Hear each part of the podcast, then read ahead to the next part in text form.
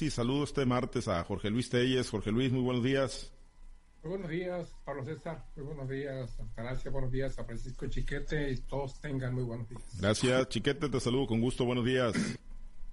Muy buenos días, Pablo César. Buenos días, Altagracia, en este Día de la Mujer, la, la mujer del grupo.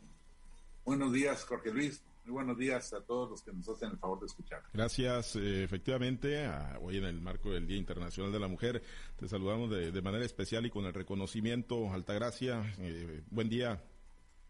Buenos días, Pablo. Buenos días, Francisco. Jorge Luis, muchas gracias por la felicitación y una felicitación enorme a todas las mujeres que construyen día a día este hermoso país, aún y con las consecuencias que eso a veces pues le pueda traer a nuestro sexo ya no tan débil. Sí, que, que muchas que muchas dicen que no es un día para felicitarlas, Altagracia. ¿Cuál, cuál es tu opinión, no? Sino, pues digo, reconocer, solidarizarse, la, la famosa sororidad. Eh, ahí que, ¿cuál, eh, ¿Cuál es tu, tu, tu, apreciación, tu opinión? ¿Si es un día en el que hay que felicitar a las mujeres exitosas o, o, es eh, un día para qué, este 8 de marzo? Mira, tanto así como una felicitación como el día de tu cumpleaños o como el día... Eh, de, una celebración banal, no. Creo que es el día de ponernos a pensar y recapitular todo lo que hemos hecho, todo lo que las mujeres que nos antecedieron y las mujeres que van a seguir aún después de que nosotros abandonemos este mundo, esa lucha que se debe dar día con día. Creo que sí es un momento de hacer un alto en el camino y ver hacia dónde nos vamos a dirigir, desde dónde venimos y hacia dónde vamos, cuáles son eh, los, los problemas a los que tenemos, tenemos que este, enfrentar y también cuáles son nuestras fortalezas para, para potencializarlas. Creo que el decir feliz día de la mujer, así con esa soltura, esa banalidad, creo que así no es. Creo que el decir feliz día de la mujer, porque la mujer ha pasado por muchas cosas para poder estar en los lugares que ocupa en estos momentos, porque todavía nos faltan eh, situaciones que alcanzar, problemas que vencer, eh, retos a los que tenemos que enfrentar, ¿no? Así sí creo que debe de ser una felicitación, como un alto en el camino para recordar todo lo que eh, hemos hecho, de dónde venimos y hacia dónde vamos a dirigir eh, nuestras capacidades, nuestra energía y nuestros esfuerzos. Y también para, para decirle a nuestros compañeros de vida, a nuestros compañeros de trabajo, a nuestros compañeros de política, y todo lo que sea en todos los ámbitos, decirles, ¿sabes qué? Soy una mujer, pero una mujer que puede estar a tu lado trabajando, puede ser una mujer que puedo acompañar y que puedo este, retomar yo la, el camino y puedo eh, tener mis propias fortalezas y seguir adelante. O sea, es, es el reconocimiento de que somos iguales pero también diferentes en, en el tema de, de, género, pues no, no considero que sea una felicitación como un happy birthday tuyo banal, no, no creo que así no es. Bien, eh, pues hoy es el Día Internacional de la Mujer, Jorge Luis, y bueno, pues ya lo hemos visto en ediciones anteriores, cómo se ponen pues las manifestaciones, ¿no? las expresiones, además, pues digo, lo que ocurre en México, lo que ocurre en Sinaloa, que lamentablemente se ha significado como un estado muy violento para, para las mujeres en materia de violencia intrafamiliar, pues eh, lo que ocurre con ellas, pues lamentablemente lamentablemente, Jorge Luis, pues digo, yo no sé si termina por justificar absolutamente todas las acciones que se realizan en el marco de este día, las formas de protesta, pero pues creo que, pues sí, digo, se les agotan, ¿no? Las maneras de exigirle a la autoridad el cambio, el rediseño de políticas públicas para, pues ya no digamos cortar de tajo, pero sí por lo menos aminorar la serie de agresiones, el acoso sexual, eh, los feminicidios que, que se siguen presentando en el país, Jorge Luis. Sí, pues muy violento contra las mujeres, ¿no? Pero, pero yo voy a decir una cosa que a lo mejor no les va a gustar, o sea, poco participativo en cuanto a las mujeres, porque las marchas que se dan aquí con motivo del Día Internacional de la Mujer no son ni por asomo parecidas a las que se dan en otras ciudades de, la, de, México con menor índice de, feminicidios. Em, ahí está la prueba, los, las marchas de los últimos años. Pocas mujeres han salido a desfilar por las calles del Día Internacional de la Mujer, a diferencia de como sí pasa en otras ciudades. Lo que yo no justifico son las actitudes de violencia, aunque haya feminicista por ahí, a la que quiero mucho y que es muy amiga mía, que dice que como el gobierno se preocupa mucho porque le rayan, le pintan un monumento, una pared o le dañan un edificio público, pero no hace nada, no hace nada contra las mujeres violentadas, violadas, asesinadas, exhibidas impunemente. ¿Cómo el gobierno no hace nada? Si se enoja mucho el gobierno, eso me dijo ella, porque le pintamos un, un muro porque le rayamos un, monumento a Juárez, pero cuando hay un feminicidio cuando hay una agresión contra la mujer, hay una respuesta tibia y en la mayoría de los casos, y estoy de acuerdo, queda totalmente, hay, mucha, hay mucha impunidad. Te digo, no estoy de acuerdo con estas manifestaciones de violencia, pero bueno, pues es una explicación a la que yo le concedo algo o mucho de razón. Se espera un día violento en la Ciudad de México, ¿eh? violento como si no tuviéramos ya bastante con lo que pasó el, el sábado pasado en Querétaro. Ojalá y nos estemos equivocando, pero los escenarios que el propio gobierno federal, el propio gobierno ha dibujado, todavía para inquietar más a la población, pues son terribles, ¿no? Hoy en la mañana escuchaba yo a Martí Batres haciendo un inventario de cosas que supuestamente se habían encontrado por ahí, que se iban a, utilizar para destruir monumentos, para romper cristales, para ah, provocar incendios con las bombas Molotov, y dando a, bueno, como si estuvieras en un estado de guerra, ¿no? Digo, no sé, pero para empezar ya ya esas eh, vallas tan grandes que pone el gobierno del, del presidente López Obrador, un presidente que llegó al poder gracias a manifestaciones de este tipo, totalmente blindado hacia estas manifestaciones que ni eso las puede tener las mujeres, ¿no? Si las mujeres se encabritan, ni eso las va a detener. Al contrario, pues una provocación mayor. Yo verdaderamente estoy preocupado, muy preocupado. Yo tengo una hija muy feminista que vive en la Ciudad de México y que ya está puesta casi para encabezar la manifestación, que bueno, este eh, puede, puede resultar en actos de, violencia, en provocaciones, eh, las vallas de policías que va, que va a haber. Esta marcha que va a empezar que a las 4 de la tarde frente, frente a, la columna de la independencia. Y, no sabemos, no, no sabemos, ya el año pasado, el antepasado, y, ya tiene varios años en los que estas manifestaciones desgraciadamente generan actos de violencia y no únicamente contra el gobierno, lo peor es que perjudican a particulares, perjudican a negocios pequeños que de eso viven y que tienen que cerrar sus puertas y que a veces son dañados en, sus, en sus anaqueles exteriores. Entonces, sí, sí me preocupa mucho.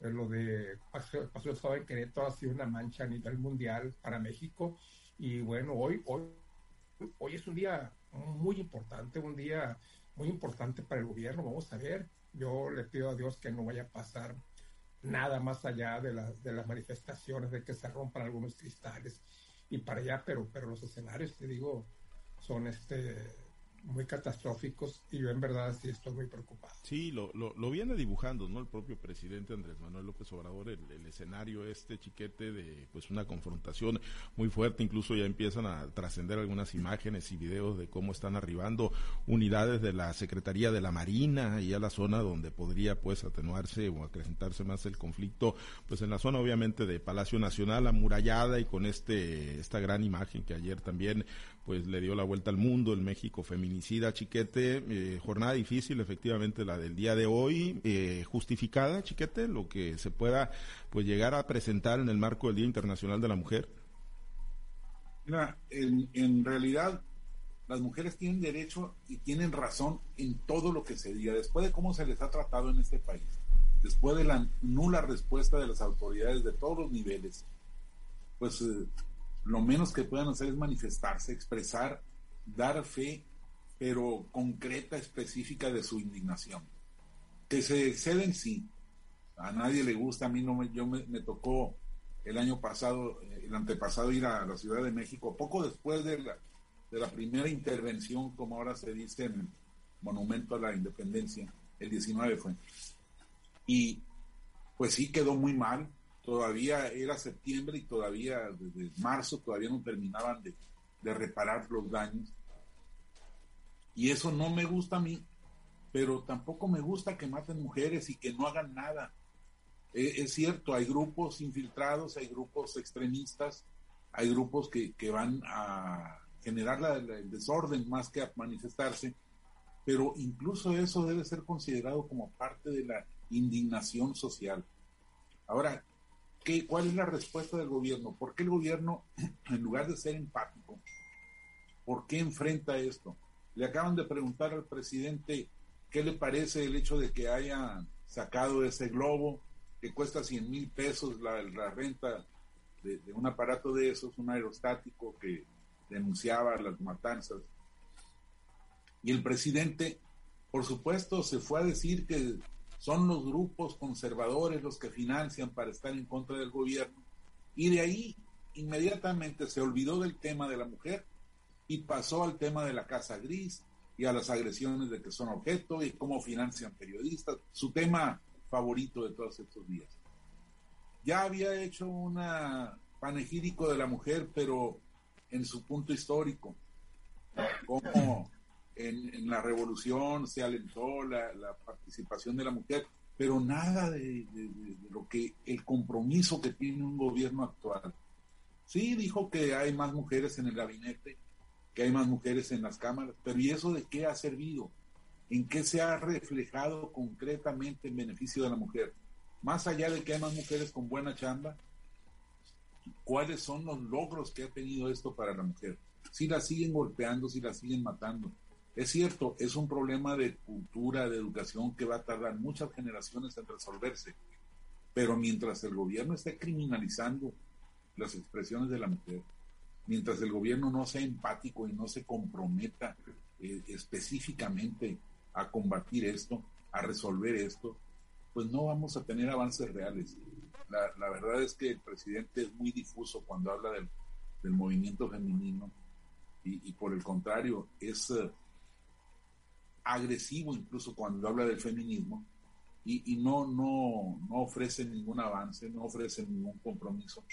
Y así como el presidente, están los gobernadores, están los alcaldes, están los jefes policíacos y están los investigadores. Y entonces, pues en realidad la situación de la mujer ha ido empeorando con los años, sobre todo ahora que la narcocultura se ha apoderado de, la, de la sociedad y, y no hay quien intente algo para, para revertir esta situación.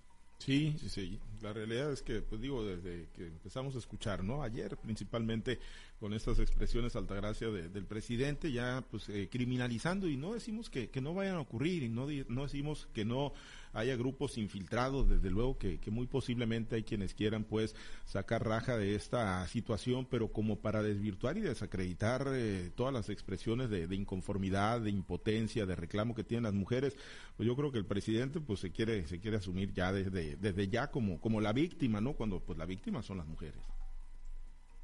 Mira, definitivamente que el presidente lo único que, que demuestra con eso es una incapacidad para poder tratar temas tan sentidos como la matanza de mujeres, como el daño que se le hace a una persona solo por el hecho de su origen, de su género.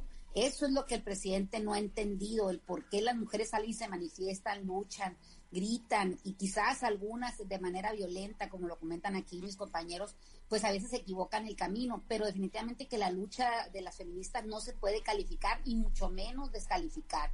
Hay muchos antecedentes en este país como para que las mujeres alcen la voz. Hemos sido discriminadas eh, durante muchos años y mucho tiempo.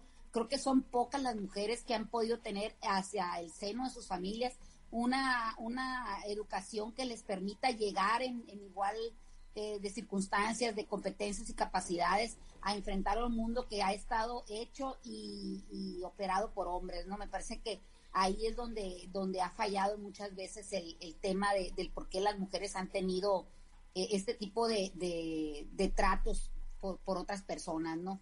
Eh, me parece que desde las familias deberíamos de impulsar esto. Y el presidente, pues finalmente solo muestra, solo muestra una incapacidad, si ya sabe que hay armas, ya sabe que hay palos, que hay bombas, molotov y todo lo que van a hacer, que sabe que hay grupos, bueno, y si lo sabe, ¿por qué no los combate, no? ¿Por qué no, este, evita que estas cosas se den, ¿por qué no ir al, al, origen del problema y decirle a esos grupos reaccionarios, así como le pide a un narcotraficante permiso para hablar o como deja a otro narcotraficante que se vaya por el bien de una ciudad o como le pide a un grupo de, de delincuentes que le cambien el nombre para dañar una, no dañar un estado, ¿por qué no le pide a los grupos de mujeres qué es lo que están buscando y facilita las cosas, que se convierte en un facilitador de resolución de problemas y no en un hostigador y, este aplaudidor de, de, lo que son los odios y los rencores, porque eso es lo que estamos viendo del presidente, que solo solamente está aumentando las brechas que hay entre unos y otros, las diferencias que puede haber por tu origen, por tu región de,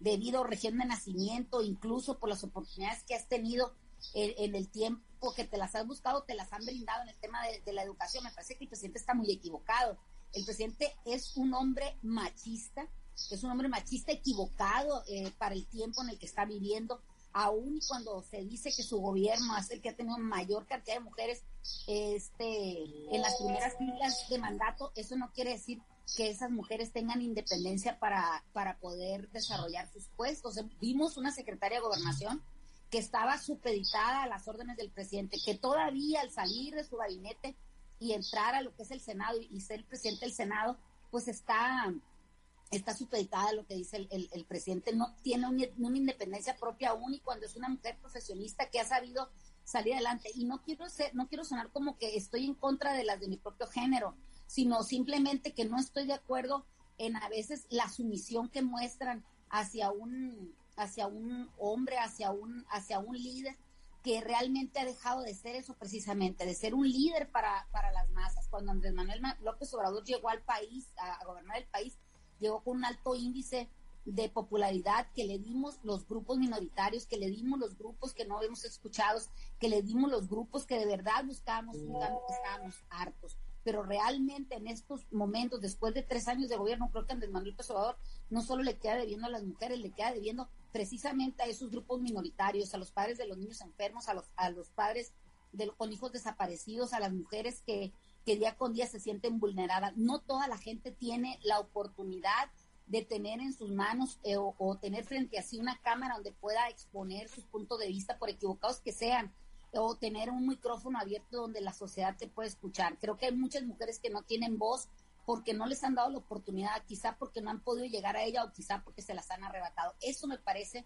que el presidente equivoca en este día en el que, como te digo, se debe hacer un alto y ver hacia dónde vamos las mujeres, qué es lo que hemos hecho y qué es lo que podemos hacer todavía. Y sobre todo, no permitir que nuestra voz se calle, no permitir que nos vuelvan a poner una mano encima y no permitir que de verdad se nos corten o se nos cuarten nuestros derechos por el solo hecho de haber nacido mujer. Muy bien, pues eh, hoy muy pendientes de las diferentes eh, acciones de protesta, las marchas que se realizarán en todo el mundo y en el país, obviamente no será la excepción. Aquí en Sinaloa se está convocando algunas. Yo coincido con lo que decía Jorge Luis, ¿no? Que siendo un estado altamente violento para las mujeres también, con altos niveles de agresiones y de feminicidios, pues las expresiones no llegan ni por mucho, ¿no? Al nivel de lo que sí se ve, eh, por ejemplo, en la Ciudad de México. Pero bueno, donde hoy también se espera una, una jornada pues intensa y ya se está dando desde ayer que se aprobó el dictamen que estaba en las Comisiones Jorge Luis, es en el Congreso de Sinaloa, pues se va a aprobar la despenalización del aborto, se fijó en 13 meses, en 13, sí, en 13 semanas, en 13 semanas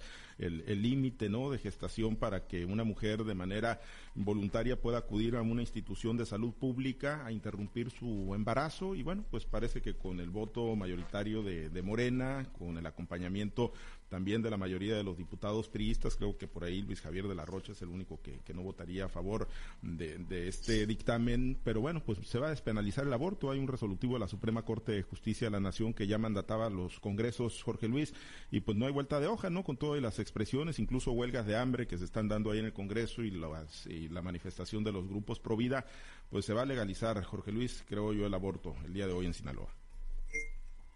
En las tres semanas debe haber sido un acuerdo de última hora ahí entre el Paz y, Morena, porque Morena proponía 14. 14 semanas y el Paz proponía 12. El ajuste a 13, pues debe haber sido que se llegó a un acuerdo entre ellos. Yo creo que um, ya se comienza a manifestar el Paz, ¿no? Ya comienza a haber efectos en el Congreso, las diferencias que hay entre el gobernador Rubén Rocha y, Héctor Melesio Ojeda, que ya no las ocultan, ¿no? Ayer Rocha Moya volvió a, este, a, arremeter contra Héctor Melesio Yo no sé qué está esperando Héctor Melesio que, para presentar su renuncia ante... No sé por qué insiste estar donde no lo quieren, ¿no? O sea, evidentemente no lo quieren en el gobierno. Él insiste en estar ahí pone por encima sus pretensiones para ser eh, senador. Ayer si usted lo escucharon, ¿no? Cuando un reportero preguntó el, que, que, presidir el PAS. No, no preside, dijo Rocha. No presidía, preside, preside, claramente lo dijo, ¿no? Y bueno, tampoco pues, está echando mentiras. Que se lleva en Mazatlán, en Rosario, sí. corre, pues está en todos lados, menos donde debe estar, ¿no? Yo no sé qué diablo está esperando, pues. ¿Qué otra humillación después de todas las que ha recibido en estos días puede darse exhibidas públicas obviamente la gente que está ahí en, la, en, la, en las maneras no es gente tonta, es gente pensante. Los mensajes del gobernador también son para gente pensante, llegan muy claro. Y si no son claros, él lo dice. Soy muy obvio y ustedes ya lo saben que soy muy obvio y saben muy bien a quién me estoy refiriendo. Como lo dijo en el informe de, de la rectora de la Universidad Autónoma de, de Occidente. Entonces, yo no sé. Pero pues ahí finalmente, pues eh, la, la, fracción de, del Paz se vuelve, vuelve a sumar su voto los de Morena. En este caso, Chiquete se ocupa la mayoría simple, ¿no? no, no es mayoría calificada para aprobar la, la ley. Entonces, pues fácilmente va a salir con los votos de. Y los votos del PRI, pues los tiene más seguros que cualquier otro voto Morena, ¿no? En este momento está ese. El PRI es más morenista que, el PAS, que fue su aliado en, en las elecciones pasadas. Y obviamente es lo que menos le preocupa, ¿no? Yo creo que inclusive en este momento Rubén Rocha, el gobernador, no le preocupa mucho una posible renuncia de, de Cuen y un desquebrajamiento de, del Paz como aliado del Congreso, porque sabe que tiene ocho votos ahí en el PRI y con sus 20 serán 28, entonces yo creo que por eso no, no, no, se preocupa mucho, pero bueno, pues el tema central es el aborto, eh, pues prácticamente aprobado.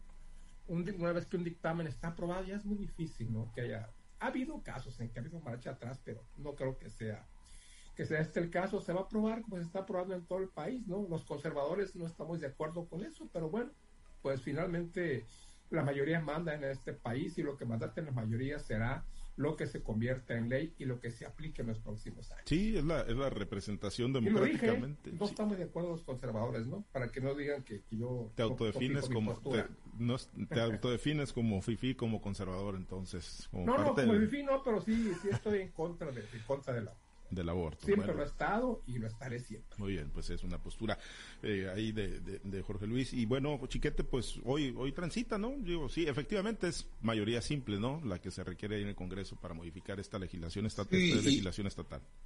Y como dice Tello, si se ocupara la calificada, pues También, PRI, fácil. Que creo que están más seguros los votos del PRI que los de todos los de Morena.